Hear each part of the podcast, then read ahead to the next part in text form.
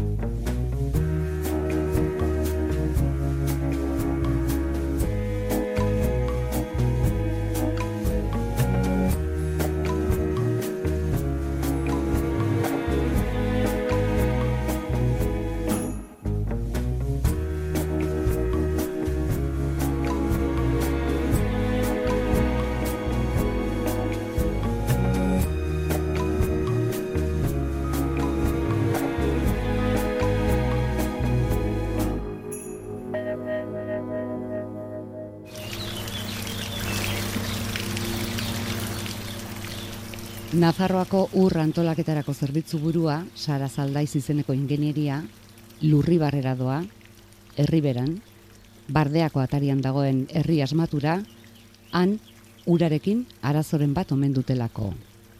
Festetan daude.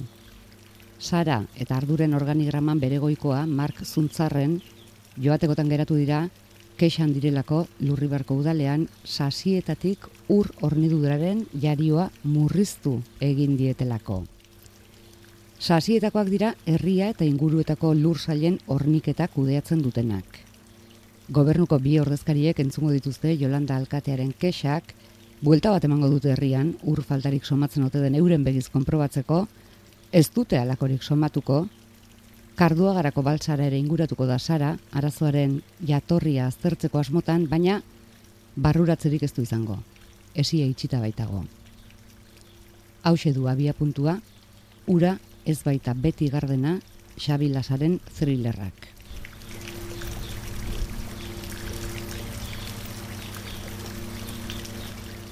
Non dagoen korapiloa? Ba justu uretan. Ez baita gardena, uraren gaineko interesak tartean baldin badira. Ura nahieran banatu eta saltzeagatik dirutza egiteko pres dagoen jendeak existitzen badu, ezin gardena izan. Uraren jabe ustekoek euren boterea eta dirugosea arriskuan jarriko duen edonor paretik entzeko eskrupulorik ez badute, imposible. Politikarien babesa baldin badute, zer esanik ez. Horregatik guztiagatik ez da ura gardena. Sara aleginduko da ikertzen. Dakitenei etzaile gustatuko. Ez dakitenei eta gobernuan berak baino ardura handiagoak dituztenei ere ez gehiegi. Etzaile gustatuko euren aginpidea zalantzan jartzea, berez Sararen susmoekin bat etorritezken arren. Gobernua gauza garrantzitsuegia da, zalaparta mediatiko batekin galbidean jartzeko. Ikerketan nola nahi ere, Carlos Zabaltza eta Irati Ilotz inspektore eta inspektore ordea hasiko dira, Ez uraren hauzia ikertzen, ingurueteko enpresa sendoenetako bateko gerentea, Biki Lafuente, desagertu egingo da eta aurrerago uraren saltzan eta udaletxean partea duen pertsonaietako bat hilda agertuko da. Beraz badute zer ikertua, ura nori, nola, zertarako eta zenbatean desbideratzen duten baino lehen. Ura ez baita beti gardena, saritu egin zioten Xabila sari eta elkarrek argitaratu du.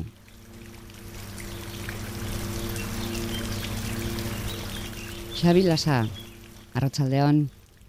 Arratxaldeon. Aspaldi esan zuten adituek ura izango dela etorkizuneko petrolio, baina etorkizuna baino lehen ere ondo gai preziatua da antza.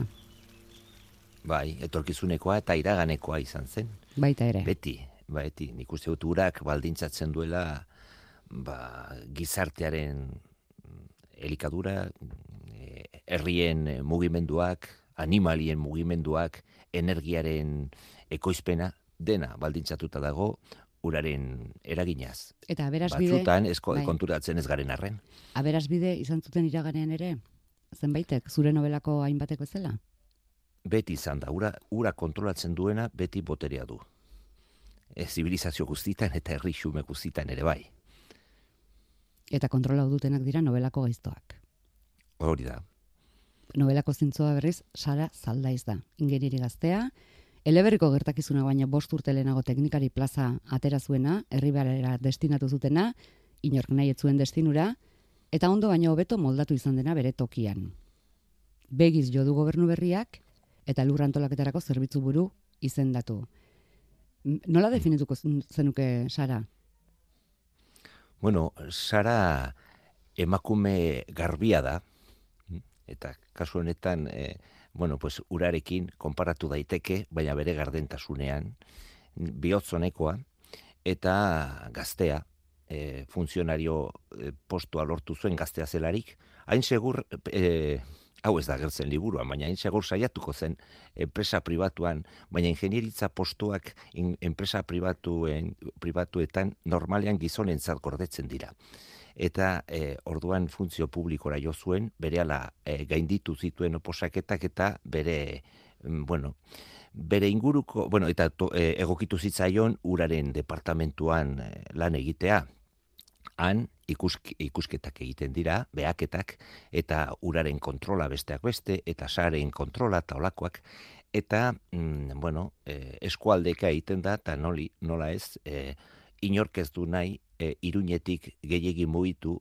gutxiago oraindik herribarara ba, urrun eta behar bada pues, toki desogokitzat jotzen delako askotan iruñarron zatez.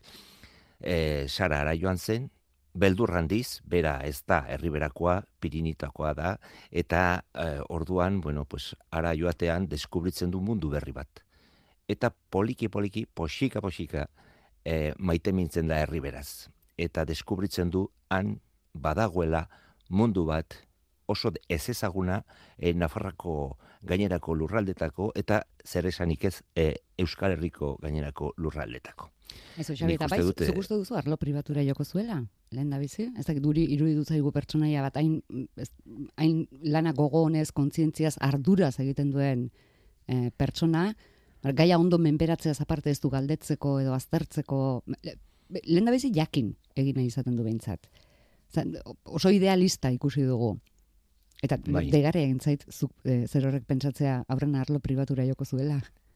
Diot, e, normalean karrera bukatu bezain pronto, e, lan eske hasten diren gazteak, e, bueno, pues, e, behar bada, errazena dute e, lan, osea, enpresa pribatuetara joatea. E, hemen e, iruñan ez dakit, baina, bueno, iruñan bai, eta seguraski e, Euskal Autonomia Erkidegoan e, ez dira edo noiz edo noiz nahi agertzen e, oposaketak e, funtzionario izateko ingenieritza arlo konkretuetan, ez?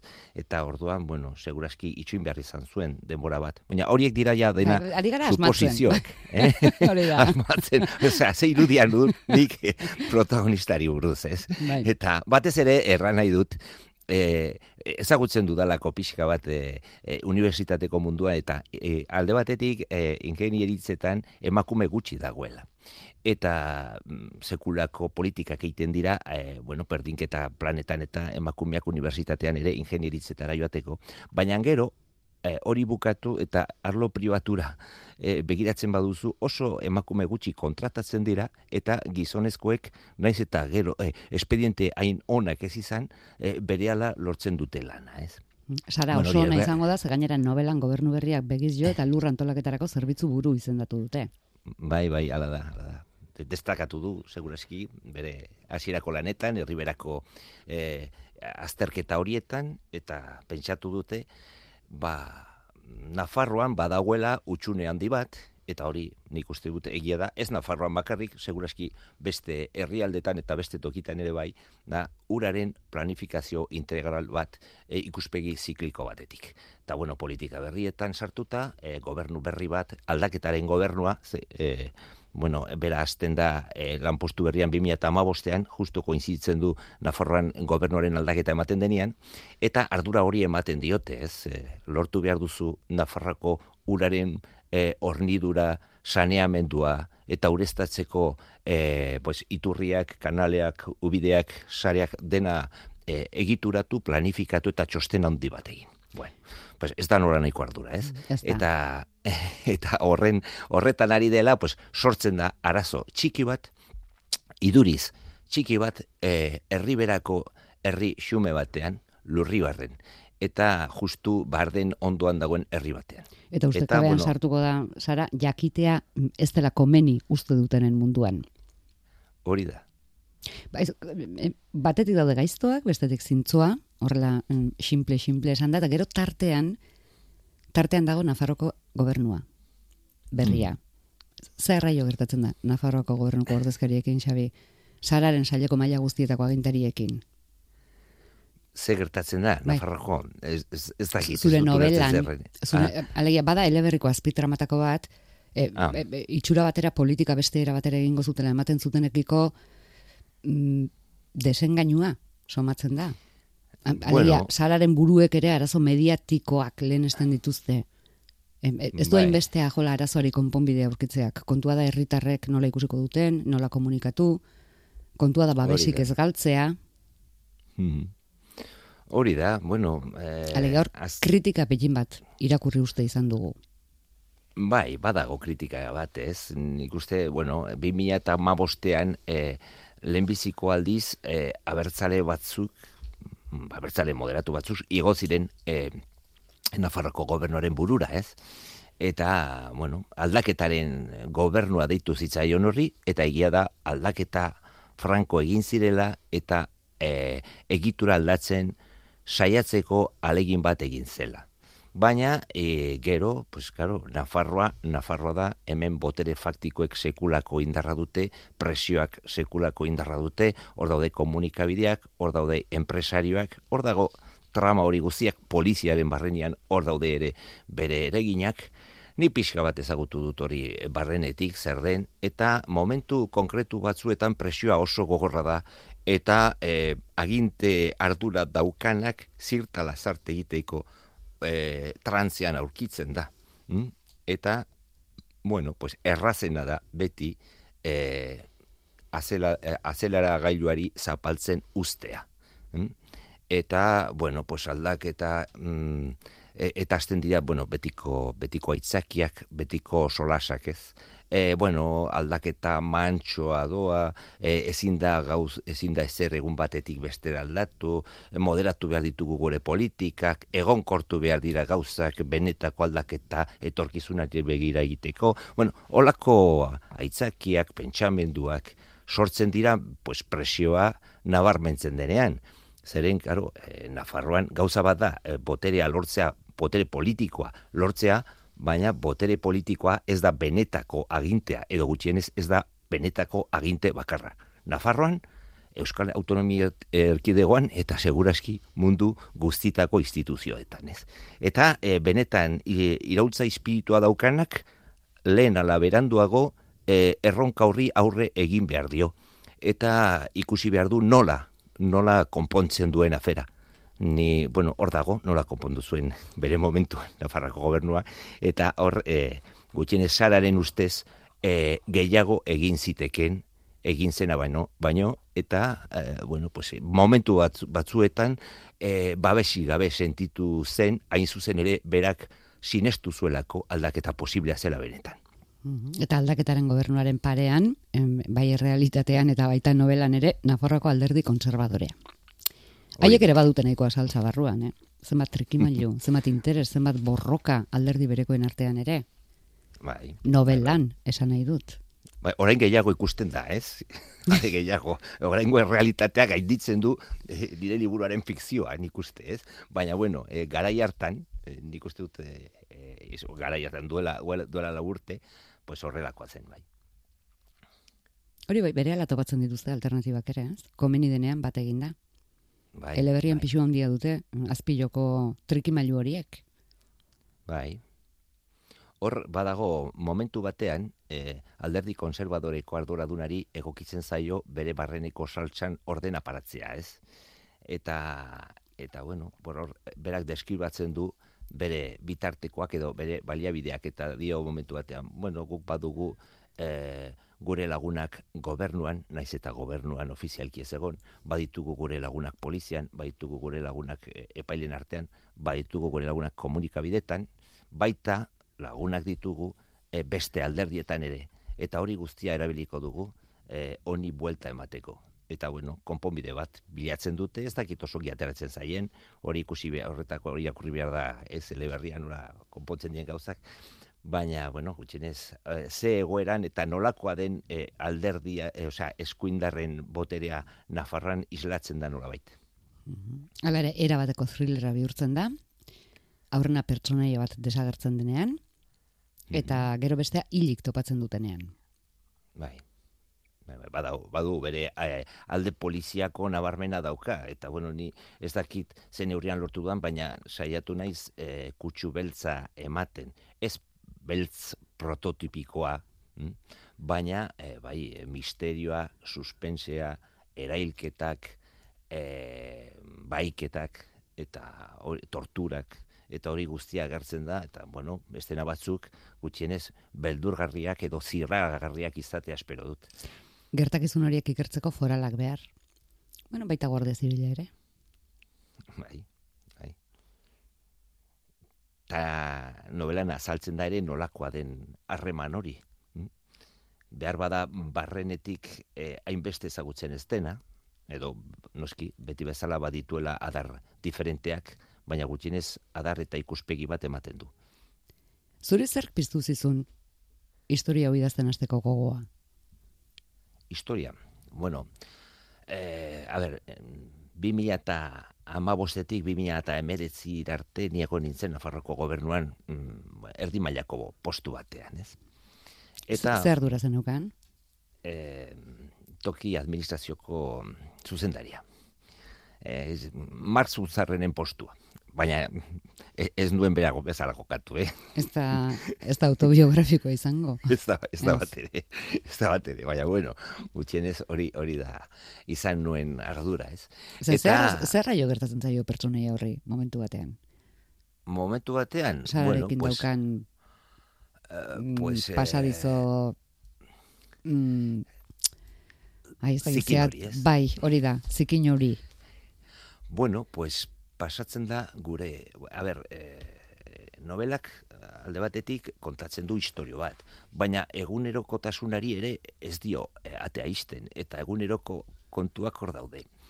Zenbat aldiz ez den gertatzen administrazioan edo beste tokietan, hau da, e, jerarkia botere diferentea dagoenean, e, pues, persona batek e, bere e, botere eh, txiki horretaz beleatu nahi izatea, pues adibidez kasu honetan bezala, pues beste persona bati eraso egiteko, ez.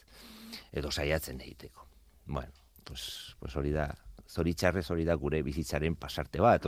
E, novela horrelako pasarte batzuk ere agertzen, agertzen dira, e, bueno, nola da eh, eskontzera doanaren agurra, eh, agur kuadrilla eta hori, pues hori ere beste pasadizo da. Bueno, Eh. Desbideratu zaitutela ere. Zer galdetu bai. zutea gogoan nola piztu zitzaizun eta hasi zara kontatzen 15 eta 19 bitartean. Ah, bai, gobernuan jardun zinela. Bueno, pues, eh, eta hor egon nintzen, bizi izan nuen, eh, nola bait, eh, sararen prozesu psikologiko hori, ni nola bait, mm, bizi izan dut, ez. Eta bukatu nuen... Alia, hau etzen nik espero nuena? Nik hau baino babes gehiago espero nuen? Nik hau baino gogo gehiago? Nik hau baino indar gehiago espero nuen? Egin beharreko gauzak eta ondo daudela iruditzen zaizkidanak egiteko? Um, horrelako zerbait? Bueno, izan daiteke horrelako zerbait. Osea, nik, e, ez hori, zere nik, begira, e, erronka bati aurre egiten badiot eta ikusten badu beria, begira, e, ezin dugu, ezin da. Ez? pues, pues, beste bide batetik joko dugu, beste gauza bat eginen dugu, beste alde batera joko dugu, edo aber nola saiesten dugun, edo nola aurkitzen diogun buelta, ez? Baina nik pixka bat, e, eta ari naiz, ja, erabat iritzi e, personal propio eta behar bada mm, e, bueno, oso zuzena ez dena, ez? Baina, bueno, nire sintipena da. E, autozensura neurri handi bat egon zela, edo mm, ez dakit handi, baina autozensura bat egon zela, eta egin zitegena baino gehiago egin zitegela e, pentsatzen, edo sensazio horrekin bukatu nuenik. Eta, bueno, pues, pues hori nolabait islatzen da novelan. Noski, eske novelan nik, eh, noiz baita errandut, baduela niretzako eh, zerbait, edo ikuspegi, edo deskargu terapeutiko bat, ez? Osea, e, niretzat idaztea izan da, e, politikatik deskutsatzeko terapia bat. Eta, bueno, pues, pues bideo, o sea, horrela eman nion bidea nire sentipenei e, gobernuan bukatu ondoren eta eta sortu zen novela bat, beste gauza. Baina, pregi, pregi egin da zeunden eta esantzen nuen. Bueno, nik orain sara bat sortuko dut eta ikusiko duzu sarak mm, ze pulamentu egingo dituen. Bueno, ala uste du. Ala uste du hasieran egingo dituela. Hori da. Bueno, pues hablako zerbait, bai, bueno, eh, gero, a ver, eh, Sara, Sara ez, bueno, a ver, mm, eh, historio hasi, e, idazten hasi nintzenean, ba, eh, onginekien non hasten nintzen eta non bukatu behar nuen. Hori, eta ibilbidea, osea, tramaren ardazen nagusia, poliziakoa, banuen e, diseinatuta. Garo, gero, idazten duzunean, idazteko prozesuan, mila gauza datozkizu burura, e, personajeek ere nolabait e, bida propio bat e, bere ganatzen dute, eta nik zara, hasiera batean ez nuen imaginatzen gero novelan agertzen den bezala, ez? Adibidez, pues, momentu konkretu batzueten bere intimitatean sartzera behartuta sentitu naiz eta saiatu naiz deskribatzen bere, bere gazte denborako edo unibertsitateko denborako e, sentipenak eta bizikizunak eta hori guztiak e, islatzen saiatu izan naiz e, personaiak eskatzen zidalako behar bezala edo sinesgarritasun bat irabazteko. Baina idazten hasi aurretik ez urdura guztia argi zen eukan. E, nagusia bai. Nagusia. Guztia ez, baina nagusia, osea, bai, beste lan ez naiz ausartzen historio bat idazte. Bukaera jakin gabe, edo non dignora. Bueno, argi zenukan, nola hasita nola bukatu, eta falta zitzaizun erdiko trontzoa. Hori da, hori da. bueno, trontzo sendo xamarra da, baina, baina tira, atalez atal, joango zinen bai. idatzez. Hori da, hori da. Guazen pertsonaietara, Sara, Sara ipatu dugu, behin baino gehiagotan, nola esan duzu, gardena dela, e, politikan hasi berria delako? Oraindik kutsatu bueno, gabea delako, da gardena? Bera ez da. Edo alakoa da. Bera ez da politikari bat, baina badu bizitasuna, badu gaitasuna e, gauzak e, azalaren gainetik aztertzeko, eta orduan e, az, e, kaboak e, lotzen ikasten du. Eta orduan horregatik bere bere konseilari zuzena, e, Josunek, ba, ikusten du joen neska honek nola nola ateratzen dituen gertakarien ondorioak eta ze zuzena den bere pentsamendutan eta askotan aholku eskatzen dio, ez? Bueno, pues hori da, bere bilakaera personalean deskubritzen du politikaren munduan eta horren aurrean kokatzen da. Josune da oso bere bere pareko pertsonaia. Mm, bai. Ardura gehiago izan arren eta eta beste gauza batukon hartu beharko baditu ere. O, oso pareko iruditu zaigun bestea, ba, empatikoa eta arduratsua irati hilotz inspektore ordea da. Bai. Bai, bai. Oso sararen kuadrilako izateko modukoa. Bai, hor badaude, eh, bueno, nik uste du novelan emakumeak direla protagonista nagusiak, bai gaiztoenak eta bai eh, pues ez dakit eh, zintzuenak, ez? Eta, bueno, eta tartekoak ere bai eta Rosa bai. Miranda edo Enara bai, Montorio bai, presidentea bera. Bai, hori da, horiek dira, bueno, tartekoak, ez? Baina hor gaizto paperean, pues agertzen da Yolanda, ez? E, e, alkate anderea, agertzen da... Bueno, gaiztoa, baina honek ere badu bere, honek ere gauzak ondo egin nahi ditu. Bere bai, bai, bai, erara, baina ondo egin nahi ditu, bere alkatetzen. Ba, bai, orre, bai, niri ezai gustatzen e, gaiztuak eta zintzoak, osea, alako... Ez, ez, erdi txantxetan diko- banatu bai, ditugu bai. bi talde Bai, hori da, horietan. hori da. Denak dira oso grisak eta matizez josita, ez? Baina, bai, nik uste emakumeek hartzen dutela historiaren pisua e, une orotan, eta eta bueno, pues, pues ez dakit nora ni joan honekin, baina bueno. Ez, hasi gara, eh, kontatzen, eh, konparazio egiten irati hilotz sararen kuadrilakoa izan zitekela. Iaia, eta orduan kontatu diguzu, emakumea dagoela, mm, gehiengoa emakumeak direla protagonisten artean. Bai, bai. Eta, eta bueno, pues, bai, Sara, eh, bueno, ba, ikerlari moduan gauzak berdin egiten ditu, nik uste dut eh, nor bere, ardu, bere arloan, Sarak berean eta iratik berean, baina antzeko jokabidea dute, ez? Arduraz egiten dute lan, kontzientziaz egiten dute. Kontzientziak Bai. sinesten dute egiten dutenaz, eta hori oso importantea da. Mm, Eta be, balore batzuk dituzte eh, aurrean, eta balore horiei ba, bideratzen dituzte, balore horietara bideratzen dituzte bere aleginak. Ez dira bidean geratzen, bueno, pues tentazioak daudenean edo edo presioak daudenean. Ura ez baita beti gardena eleberria zari gara, idazlearekin, Xabi Lasarekin. Badira beste bi pertsonaia gizonezko hauek, e, nabarmendu nahiko genituzkeenak toki berezia dutelako, bat da Migueltxo, Karduagako balsako zaindari filosofoa. Hau erabili duzu adibidetarako, ez dugu spoilerrek egingo, bardea paket, parke tematiko bihurtu nahi dutela salatzeko. Adibidez. Bai, bai. Ni, bueno, eh, eleberri honetan badago eh, per- protagonista bat eta da tokia. Mm? Eh, herribera eta bereziki bardeak. Mm?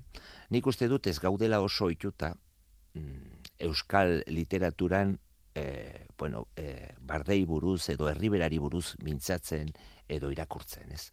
E, normalean, gure eleberriak kokatuta daude, pues, kostaldean, mendialdean, Pirineotan, edo ja, to, gune urbanoetan, ez? Baina nik uste dut gutxi ukitu dela, eta batzutan ere e, Euskaldunon inkontzientea herribera da beste mundu bat, ez aizain hurbil ezain gurea. Eta, eta nik aldarrukatu nahi izan dut e, herriberaren Euskal Herritartasuna, eta zergatik ez mm, gure e, guretar izaera hori ez. Nik oso oso hurbil sentitzen dut eta oso maitatua sentitu naiz beti herriberan tokatu zaitasko joatea, ez naiz zangoa, ez naiz bizi, baina e, tokatu zaitaskotan hango jendearekin lan egitea. Eta horregatik e, Migueltxo nik erranen nuke nire nire personairik maitatuena dela, ez? Eta nahiko elaboratuta dago, pues eh, hain zuzen ere horregatik. Bera da nola baite eh, herriberaren eh, eh, personifikazio bat eta eh, bere kontradikzio guztiekin ez da zintzoa, baina ez da gaiztoa, edo zintzoa da eta gaiztoa da aldi berean. Eh, badago traman baina ez dago, eta, eh, bueno, pues, bueno, ja ez dut gehiago kontatuko, bestela spoiler egitea litzateke. ez. Bueno, bakarrik esango dugu bera- inspektorearekin hitz egin beharra izaten duela eta konversazio luze batean eh, gauza asko kontatzen dituela Miguel Txok, ba segurazki inspektoreak berak ere espero ez dituenak edo edo arraro egiten zaizkionak. Anje ere azpimarratu nahi genuen agerpen oso murritza du berak, baina badu pixua, sararen ikaskide izandako gaztea da, esnekin egiten du lan, eta ari esker, kontatu diozu irakurleari, zenbat ur behar izaten den beitegi batean. Behi bakoitzeko, eun eta hogeita amazazpi litro ur egunean, datu hau dokumentatua izango da, noski? Bai, bai. Ez alda Eta ikaragarri, eun da hogeita amazazpi litro ur? Bai horren e, nobelan agertzen da nola egiten den kalkula uste dut, ez? Bai, bai, zehaztuta. Bueno, eh, horrek ez du erran nahi, e, behi batek egunean euta hogeita litro, e, hogeita, e, eun hogei litro ur edaten duenik, baina kontuan hartzen badugu mm, behiak e, hartzen duena, gehi garbiketarako erabiltzen dena, gehi e, e, refrigerazio sistemetarako erabiltzen dena, gehi, bueno, hor, e, badaude taula batzuk konputu horiek egiteko, pues, e, bataz bestekoa buru bakoitzeko ateratzen da eunta hogei Kopuru hori, ez? eun eta hogeita. Hori, Bai, bai, bai, hori e- Nafa- edan ez eh? aldituztela egingo. Eh? Edan ez aldituztela egun eta hogeita mazazpi litro egingo. Baina, ba- baina kalkula dezagun, eh, eh, alako beitegi, eh, esneki beitegiak badu deklaratuak iru mila buru, ez? Behi Mm. buru. Bueno, Nafarroko eh, herriberan badago olako antzeko zerbait. Gero ho- hori gauza bada eh, deklaratuak dituen eta gero beste gauza bada zenbat dituen benetan, ez? Bueno, ez, ez, Ba, du, ez dut de- uste hori Nafarroako ez, ezaugarria denik, Nafarroako bakarrik behintzat. Ez, baina, Ez. hori da, baina, baina, ez, eh, hau da, parekotasun bat dago e, esneki enpresa eta e, benetan existitzen den beste enpresa baten artean, ez? Eta ba, orain egin dezagun kalkula zenbat ur behar den urte batean e, pues alako enpresa baten ez? Eta demagun trafiko baten bidez, ia duainik ateratzen zaiola hori urtean. Zenbat, bueno, pues, eske horti duatzi e, tiroak e, novelan, ez? Tokia aipatu duzu, bardeak aipatu dituzu, karduagako baltsarik bada benetako mapan? kardoagako baltza e, deskribatzen den bezala ez da existitzen. Mm? Badago e, enbalse bate, badago pantano bate, da elferial, ez dakit ezagutzen duzuen edo edo entzun duzuen noizbait, baina karo, hemengoa karduagoako dimensioak asko txikiagoak dira, ez? Baina, bueno, existitu, horrelakoak existitzen dira, noski e, oso Baina ohikoa da. karduaga zehatzez. Ez? Ez kardoaga zehatz batez. Mm. Bueno, lur, lurribarre ere ez. Antzeko herriak bai, baina Ba, mm, ez noski. Ba, Ga- Galdera da, eh? Ez, ez, ez da? ga, baten batek e, itzulpen erraz bat egiteko lana hartzen badu, behar, behar bada ondorioztatuko luke zein izango zen e, lurribarren e, alter ego edo alter locus. Ez? Baina, bueno, e, e, ez, ez da, osea, da, bardearen atarian dagoen herri horietako bat izan daiteke. Mm? Eta, nahiago izan duzu horrela mozorrotzea. Bai, mozorrotzea pixka bat. Zeren, a ber, e, den, e, eleberria gertatzen den guztia fikzioa da. Baina ger, eleberrian gertatu, gertatzen diren gauzak gertatu dira denak. Hm? Ez dakit ongi azaltzen dudan. Nik batzutan errandut e, fikzioa, ez, fikzioa dela errealitatea adirazteko moduriko berena. Hm? Eta kasu honetan ikuste pues, pues, egiazta daitekela. Bai, Ez zela, ez zara eze asmatzen ari, dena asmatzen ari zaren arren. Hori da. Ben, e- ezagutzez, udaletxeko errealitatea ere, ondo ezagututuako zara. Jolandako ezela. Mm, Bai, bai, ni, nire herriko alkatea izan nintzen sortzi urtez, oso, oso denboraldi e, polita, ederra eta gogorra. Mm? Batzutan bingarria ere bai. Baina, bueno, hori, hori da alkate izatea, ez hori da e, gizarte konkretu baten ardura, baten gainean ardura izatea, ez? Eta, bueno, mm, hor dago, bai, e, Jolandaren papera, baina, karo, e, bitxikeri batekin, e, bera herriberan dago. Eta, bueno, nik e, novelan saiatu naiz, e, herriberako herrien e, soziologia nola baiti islatzen, ez? Hora gertzen dira, pues, prozesioan eta olako kontuetan, nola, nola, e, bueno, definitzen diren herri horiek soziologikoki. Festetan, gainera. Bai, Ez? Hasieran festetan eh, harrapatzen ditugu pertsonaiak. Jatetxeak ere existitzen du? Gaiztuak elkartzen Eh, diren jatetxea? e, Nemesio jatetxea ez, baina nik erraren nuke, bera, e, osea, Nemesio e, ariz dagoela e, Nafarroko herriberan. Ados. Halako gat, jatetxeak, badaude, bueno, eta ez bakarri Nafarroko herriberan, eh? seguraski e, landa eremuko toki e, anitzetan egonen dela antzeko zerbait. E, Ze, ze, arirekin gozatu duzu gehien, Xabi? Ze, tramari eh, heltzen zenion momentuan gozatzen zenuen gehien idazteko orduan? Bueno, e, uf, galdera zaila da, ni biekin e, jolastu, os- e, a ber, biekin disfrutatu eta biekin sufritu dut. Mm? E, mm, espantaneo, osea, trama politikoa e, sortu zait berez, hainbeste pentsatu gabe. Nik trama poliziakoa banuen nolabait mm, bideratua hasieratik. Baina trama politikoa ez. Hori sortu zait, e, bueno, mm, barrenetik idatzi bitartean. Eta seguraski hori neregan oso presente dago, ez, esperientziagatik. Baina, mm, bueno, matizatu ditut gauzak asko, eidatzi ondoren, eh, azken nik uste dut eleberri guztiak bezala bukaerako e, bertsioa e, zer ikusirik gutxi duela hasirakoarekin, ez? Eta eta alderdi horretan nik uste dut aldaketak edo matizeak eta gainbegiratuak e, franko izan dira, bai. E, nere kasuan. Kontaketa hirugarren pertsonan egina dago iraganean, tarteka orainaldirako salto arraro batzuk egiten ditu eta pertsonaia desberdinen pentsamentua hitz bihurtu duzu tarteka letra etzanez. Zer da, etzen dituen hainbat pentsamendu isildu nahi? Esateko beharra sentitzen zenuen? Hori da, hori da. Karo, bai, badakit eh, literaturak edo idazketak badituela bere arauak ez, baina, bueno, gero nola espesatzen dituzun ere oso importantea da. Eta nik, naiz eta, eh, nik irugarren eh, asko kostatzen zait lehen personan idaztea. Hm? Eta horregatik hirugarren personan idatzi du, narratzaile klasiko batekin eta gero elkarrizketak eta deskribapenak, ez? Nolabait eh, hori formala hori da. Batzuetan intensidade emateko mm, asmoz, e, mm, bueno, bihurtu dut estena presente, ez? E, orain, orain aldia.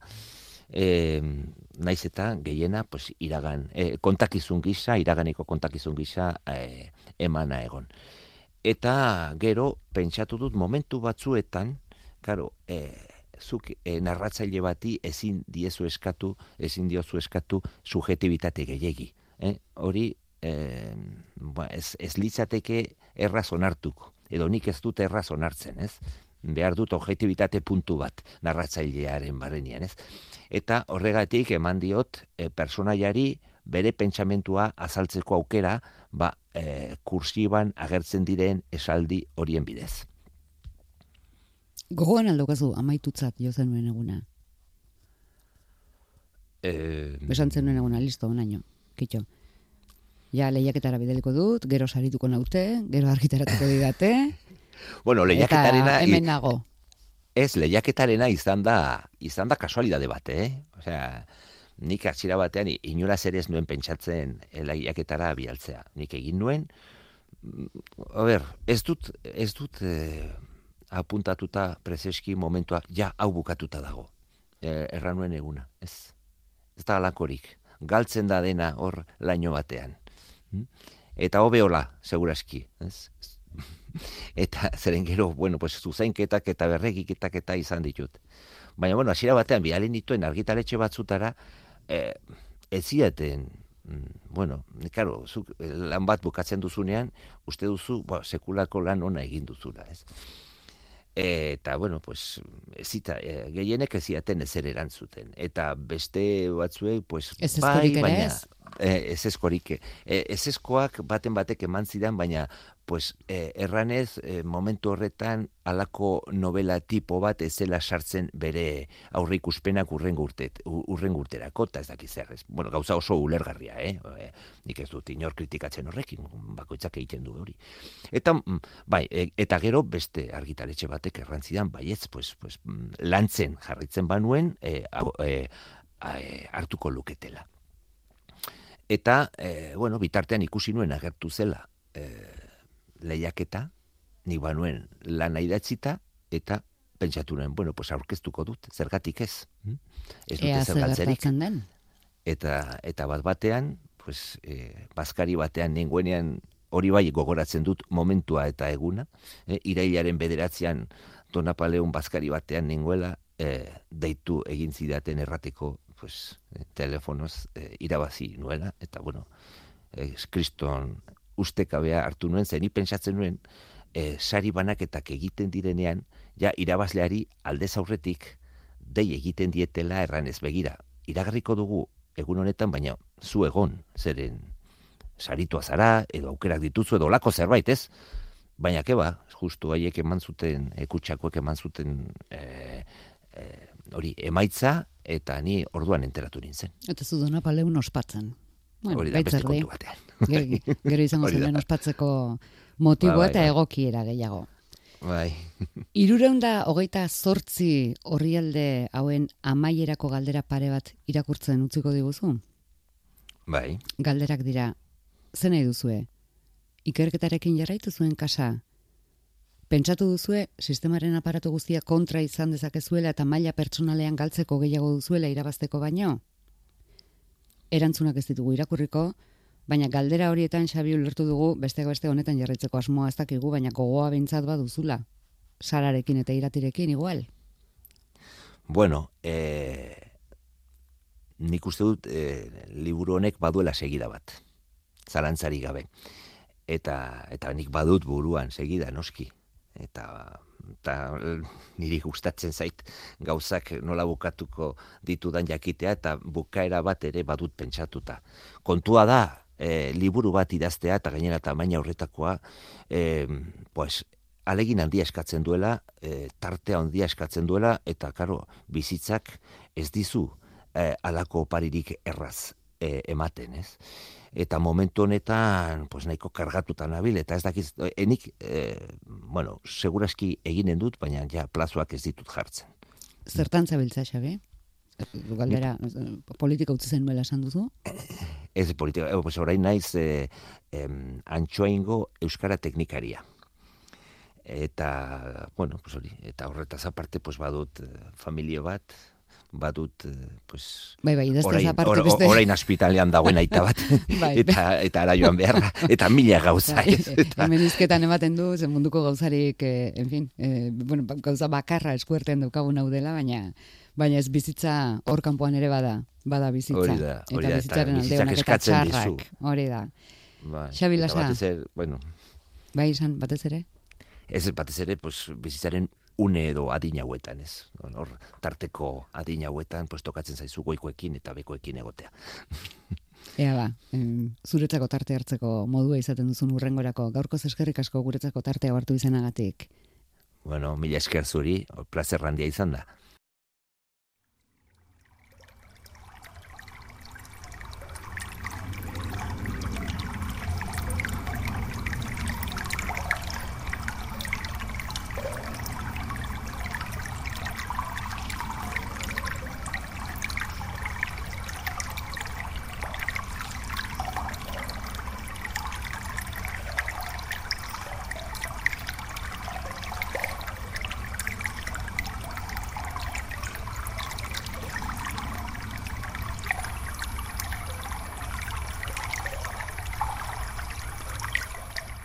Ura ez baita beti gardena novelaz, kontualdia egin dugu Xabi Lasarekin. Piztu aldizu kasualidadez, irakurtzeko gogorik. Zerk piztu dizu gogo hori balitz. Bederatzi lau iru, 0 bat, bibi, 00 da, gure telefonoa. Misterio, misterioko novela gogoko dituzu? Novela beltza? Kutxunen bat bai? Zein? Horrelako galderatxo batzuen erantzunaren truke, Ura ez baita beti gardena novela, zuretzat opari. Bederatzi lau iru, 0 bat, bibi, 00.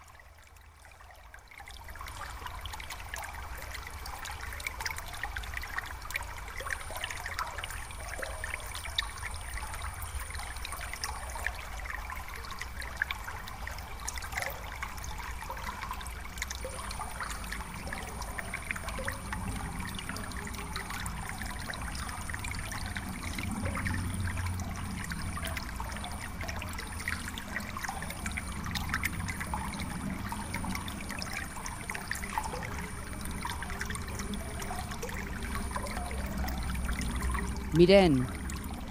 Bai, Gabon. Bai, Gabon, zuri ere. Zer moduz? Ederto. Ederto zaude? Ederto, bai. Bejon deizula, entzun duzu? Xabi Lasarekin egin dugun kontualdia? Ba, osorik, osorik ez, e, ba, kotzean sartu nahi zenean hasi zelako entzuten, baina, e, ba, hori, e, jakin mina sortu zait eta eta gureko neuke irakurri.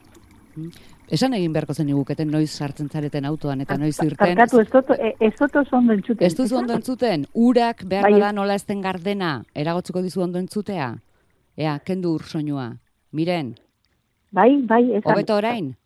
Orain bai, hobeto, bai. Bai, ez, esaten ari nintzen, entzule bakoitzari neurrirako saio egin beharko geniokela, eta esan egin beharko zen iguketela noiz igotzen zareten autora, eta noiz jetxi neurriko Bai. kontualdiak egiteko. Ba, egia zen oso gustukoa dute irratia entzutea, baina handiko nahi bilten naizen egun osoan, ba, autoan noanean, baina ez dut entzuten. Orduan, e, gaueko tartetxo honetan e, oso interesgarria iristen diot zuen e, Ba, asko estimatzen Zene- dizugu, horre egotea, e, tarte e, horretan. irratia manaldiari, hori da. Eta novela beltza intereseko duzu? E, orokorrean e, liburu, edozein liburu gustoko dute, oso oso irakurtzalea naiz, baina bai, novela beltza bere gustoko dut. Baduzu kutxunen bat? Ba, oin e, buruan ez tekote holan e, Bat. zerik, Mhm. bat, ez daukat bat. E, bueno, bueno, eh, ea, irakurri ditut igual eh, Ibon Martinenak, e, batzuk, eh, gogoratzi arrain, e, eta zein gehiago, e, bueno, itxulpena izen da, baina dolo erredondorena bere irakurri dut, eta, bueno, ez batzuk bere. oso ondo. Bueno, lasai, ez, ez zaitugu lanean jarriko, ordu hauetan, zuretzat liburua, miren, jarriko dugu zuretxera bidean, eh, elbidea, eh, orain, nekane, edo, gero, ge, gero xago deituko dizugu, elbide Vale, eskatzeko, konforme?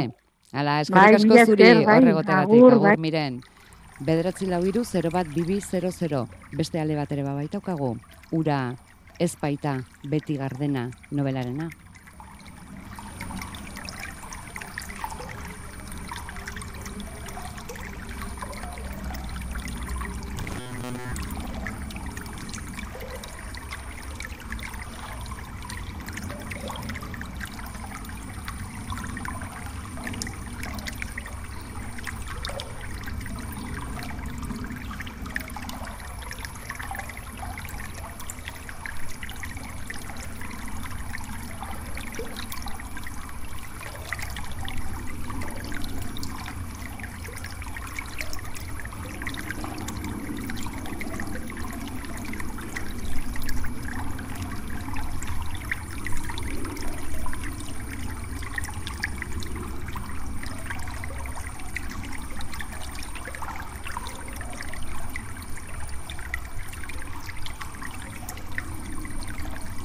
Argine, Bai, Gabon, bai, gabon.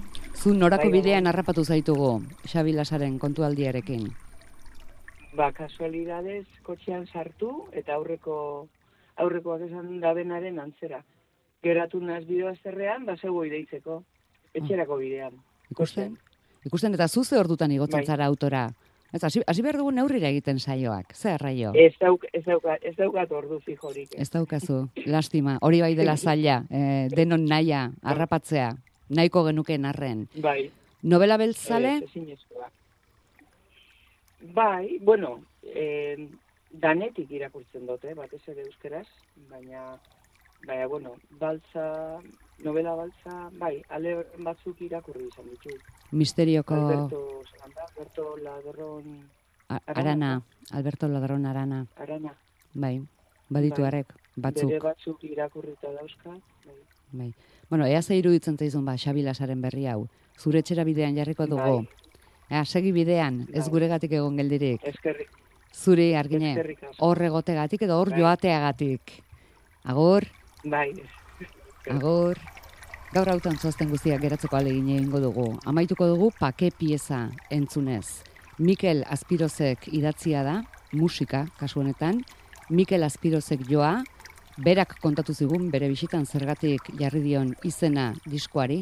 ni pake pieza jartzea jarri e, izena jartzea erabaki nion, ba horregatisek e, ba, nahi hori e, ba, alde batetik jotzeakon egoera hortara e, hurbiltzen naizelako eta beste batetik baita ba, e, ni hurbiltzeaz gain e, ba, e, orokorra, e, egoera orokorra ere e, bertara hurbiltzaren nukelako eta normalen e, gainea hola e, lasai jotzeko ba, gaua izaten dute nahiago. E, gero oso polite da, ba, bakarda den sortutako musika hauek e, publikoarekin konpartitzea, ezta? Hori, eta, eta gaia nabarbentzea, ba, konexio bat e, entzulearekin, eta horrek izten du zikloa. Ba, zikloa behar bezala bukatzeko, musikak ere zu behartzaitu, beraz, entzule perfektuaren bila azken minutuok. Pake pieza entzuteko pres dagoen entzule parea beharko genuke. Bederatzi lau iru 0 bat bibi 00 da gure telefonoa, bederatzi lau iru 0 bat bibi 00, deitu, kontatu nola lortzen duzuk bakean egotea, bakean bizitzea, eta zuretzat Mikel Aspirozen disko berria. Bakean entzuteko bederatzi pieza. Mikel Aspirozenak, bederatzi lau iru 0 bat bibi 00.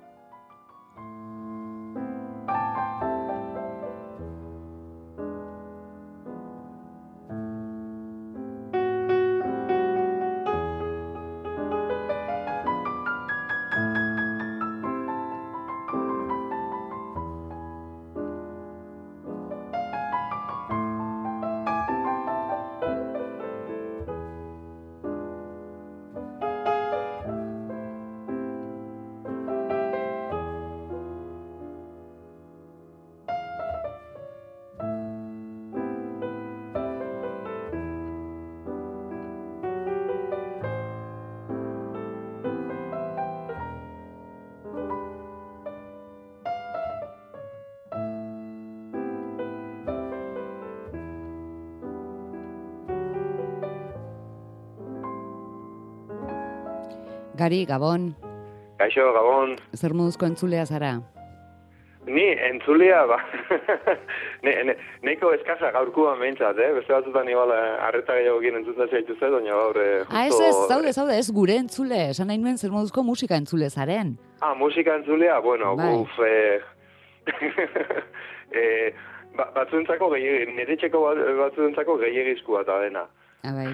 Bai. bai, ez Mikel Aspirozena eskaintzen ari garelako, horregatik. bai, bai, bai, bai. Mhm, Ba, bai, ba, gustora, segurazki gustora entzungoan disko bat izango da. Ba, Berak esaten zuen behar zaituela alegia zu eta zu bezalako jendea zikloa amaitu amaitutzat emateko. Berak musika egin eta zuen belarritara iritsitakoan amaitzen delako.